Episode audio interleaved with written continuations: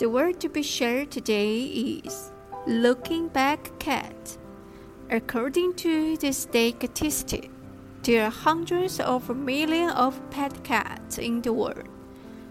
Those furry friends are cute and charming, as well as their personality.